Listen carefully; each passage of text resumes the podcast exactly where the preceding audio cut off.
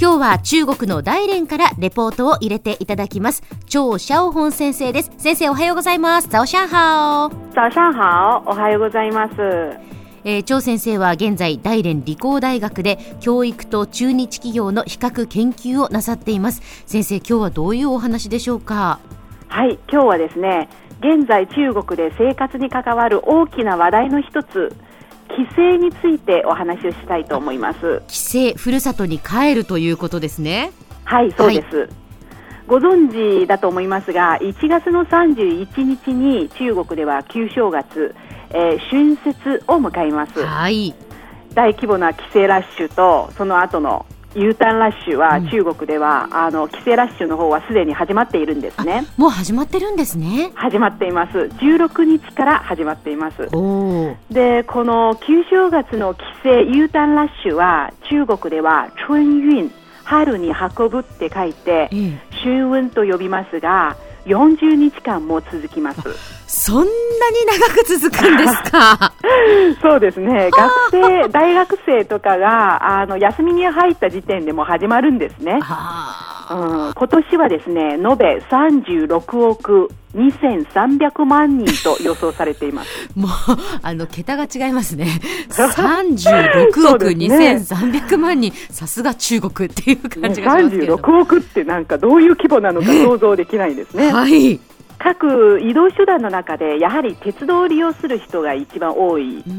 でうん、で切符1枚さえも入手しがたいという状況が続いていて、つまり需要に対するあの輸送力不足の問題が際立っているんですね。なるほど。切符の購入は窓口、電話、インターネットなどの方法があっていずれも実名性を取っているんですね、身分証明書の番号を入力しなければいけないということで、ええはい、それでもですね不法な手段による切符の買い占め行為が根絶できないですね。あやっぱりそういう切符を買い占めて、また売ってっていうそういう人たちはいるんですね。そうですね、えあの中国の中央テレビ CCTV の報道によりますと、えあの乗車券購入のソフトをこの場合を使って、ええ、鉄道切符予約サイトがあるんですが、え、そのサイトでわずか10分の間に1245枚の切符を入手することができるんですね。そういうことがあるので普通の利用者の間で不満が、うん、あの上がっているんですね。なるほどなるほど、はい、現時点ではですねこの問題はまだ解決できませんが、えー、鉄道関連部門では国家の身分認証部門と協力して、はい、インターネットで身分認証のネットワーク化を進めているんですね。なんとか、まあ、この問題を解決しようという対策をその取っているということですね。そうですね、えー、はいちょっと話題が変わりますが、はい、春節が間近に迫る中新年を迎えるにあたりあなたにとって最も怖いことは何という話題をめぐってですね、ええ、今、インターネット上では熱い議論があの繰り広げられています。その中で春運のラッシュ道路の渋滞、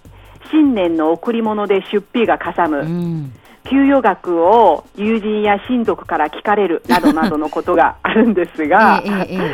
こういった問題はですね各世代に共通した問題ですが、はい、特にですね1980年代生まれの独身者の多くにとっては周りから結婚をせかされることが恐怖のトップになっているんですね。この話は聞きますね。はい。中国では特にこういうことが多いんですね。永遠と続くせかす言葉、はい、また親がですね、ええ。えー、親族や友人に頼んで、え、その独身者に結婚のおすすめをさせる。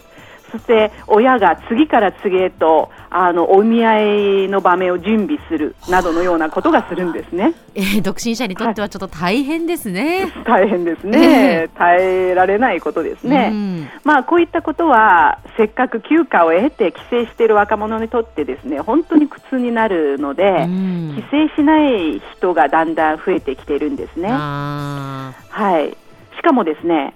親にとりあえず一安心させるために数年前から恋人レンタル業というものが流行り出してきていて何かと言いますと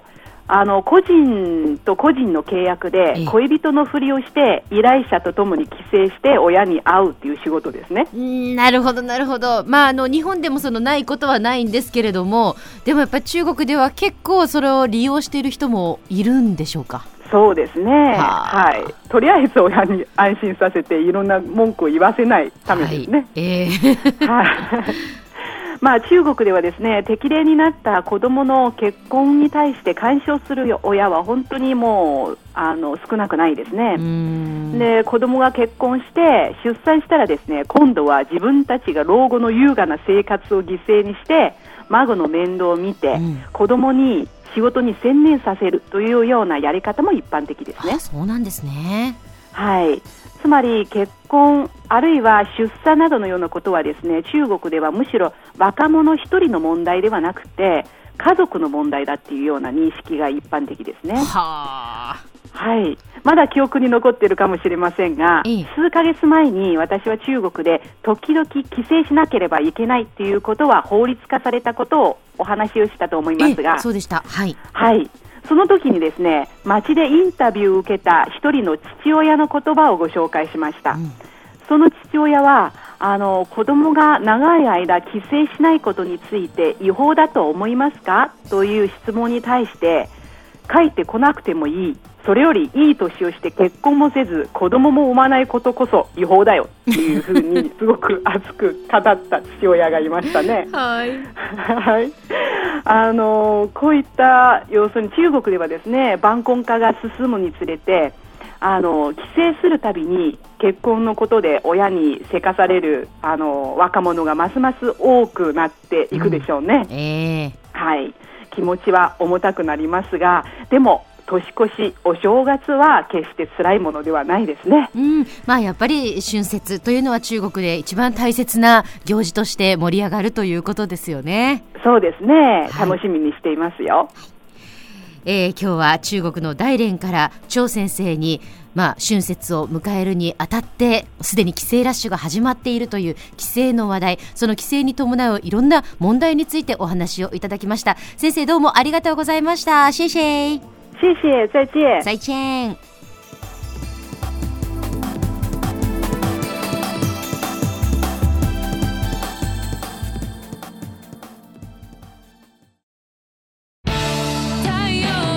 ビビックは九州で生まれ九州の人たちに光を届けています九州のお客様が光り輝くようにそれが QTnetの変わらない思いですキラキラつながる QTnet。